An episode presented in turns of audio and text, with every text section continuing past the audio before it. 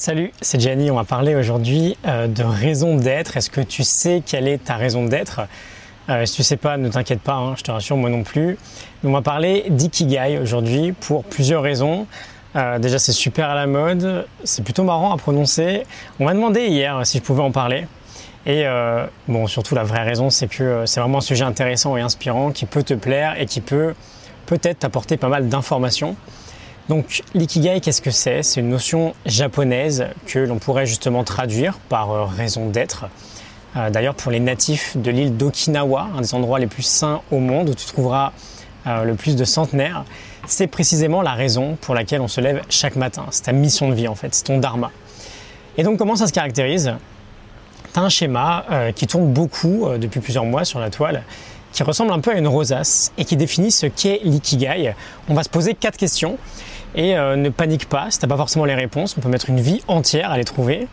Qu'est-ce que j'aime faire dans la vie Dans quoi est-ce que je suis bon? Est-ce que je pourrais être payé pour le faire? Et est-ce que le monde en a besoin?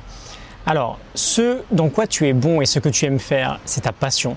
Ce que tu aimes faire et ce dont le monde a besoin, c'est ta mission. Euh, ce dont le monde a besoin et ce que tu pourrais et ce dont pourquoi tu pourrais être payé, pardon, c'est ta vocation. Et ce pourquoi tu pourrais être payé et ce dans quoi tu es bon, c'est ta profession.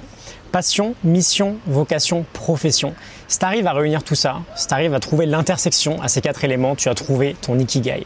Et accessoirement, tu pourras devenir centenaire. Enfin, c'est pas moi qui te le dis.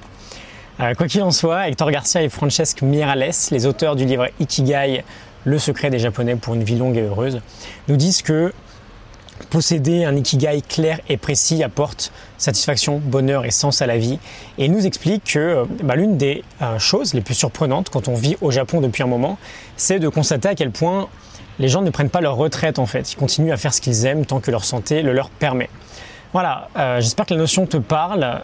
on est quand même pas mal bombardé de concept étranger en ce moment entre les modes de vie euh, danois, les modes de vie suédois. On parle pas mal de Shirin-yoku aussi, les bains de forêt japonais. Bon, c'est sympa, ça donne des idées en tout cas. Et euh, bah sinon, comment on trouve son ikigai? Je pense que c'est la vraie question finalement, mais c'est pas forcément l'objet de cette vidéo. Je pense que j'aurai de quoi te parler euh, pendant quelques heures, mais on verra ça plus tard. Euh, au fond, la notion est sympa parce qu'elle nous divise directement le terme en quatre questions plutôt actionnables. Qu'est-ce que j'aime faire dans la vie? Dans quoi est-ce que je suis bon?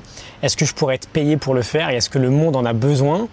Et on peut finalement dès maintenant commencer à, explorer un peu, euh, à essayer de répondre à toutes ces questions-là. Et euh, bah, comme je te dis, c'est peut-être un process de toute une vie, ou du moins de plusieurs années, voire plusieurs dizaines d'années. Par exemple, je ne sais pas vraiment si ce projet actuel, celui que je mène en ce moment, est précisément mon ikigai. Euh, j'adore ça, mais il y a peut-être des choses que j'aime encore plus dans la vie. Est-ce que je suis bon pour le faire? Euh, Je progresse en tout cas, mais je suis loin d'être un expert. Euh, est-ce que je pourrais être payé pour le faire? Clairement, oui, j'ai déjà franchi cette étape-là. Et est-ce que le monde en a besoin? Je ne sais pas. J'imagine que oui, c'est le cas. Euh, enfin bref, quoi qu'il en soit, ce qui m'importe aujourd'hui, c'est de me sentir beaucoup plus proche que je ne l'étais il y a deux ans. Et finalement, c'est peut-être ça l'idée principale que tu peux sortir de cet épisode, de voir comment tu peux mettre en place certaines actions qui vont te permettre euh, d'y voir de plus en plus clair sur les quatre réponses aux quatre questions qu'on a posées. On reparlera de ça de toute façon. Euh, en attendant, je te laisse la morning note en description du livre Ikigai de Garcia et. Euh, les, morning notes, pardon, ce sont des fiches PDF qui rassemblent les 5 meilleures idées que j'ai retenues euh, de chaque livre que j'ai lu. Il y en a plus d'une centaine de disponibles sur mon site internet. Tu peux aller télécharger tout ça gratuitement. Je te mets les liens en description. Et je te retrouve demain pour un nouvel épisode. À demain. Salut.